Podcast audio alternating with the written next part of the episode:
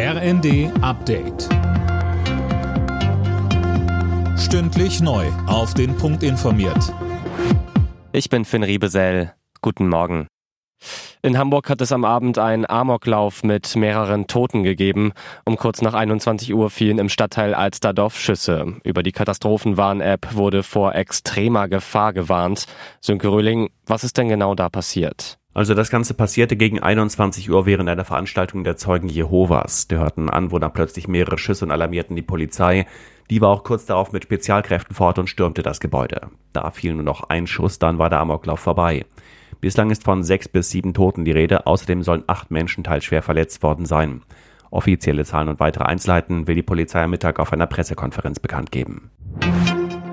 Die Deutsche Post will heute versuchen, einen unbefristeten Streik abzuwenden. Der Konzern trifft sich heute erneut mit der Gewerkschaft Verdi. Über 85 Prozent der befragten Mitglieder hatten gestern das Tarifangebot der Post abgelehnt und für einen unbefristeten Arbeitskampf gestimmt.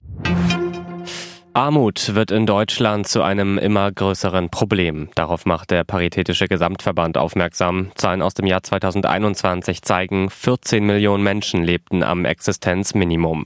Betroffen sind vor allem Kinder und Jugendliche. Weiter sagte Ulrich Schneider, Chef des Paritätischen. 42 Prozent aller alleinerziehenden Haushalte sind in Armut. Und was auffällt, wir haben einen Zuwachs den wir früher ja nie hatten, äh, bei Rentnerinnen und Rentner, die mittlerweile auch überproportional von Armut betroffen sind. Und noch zum Fußball. Bayer Leverkusen hat das Hinspiel in der Europa League gegen Ferencvaros Budapest mit 2 zu 0 gewonnen. Union Berlin spielte gegen Saint-Gilloise aus Belgien 3 zu 3 unentschieden und der SC Freiburg verlor gegen Juventus Turin mit 0 zu 1. Alle Nachrichten auf rnd.de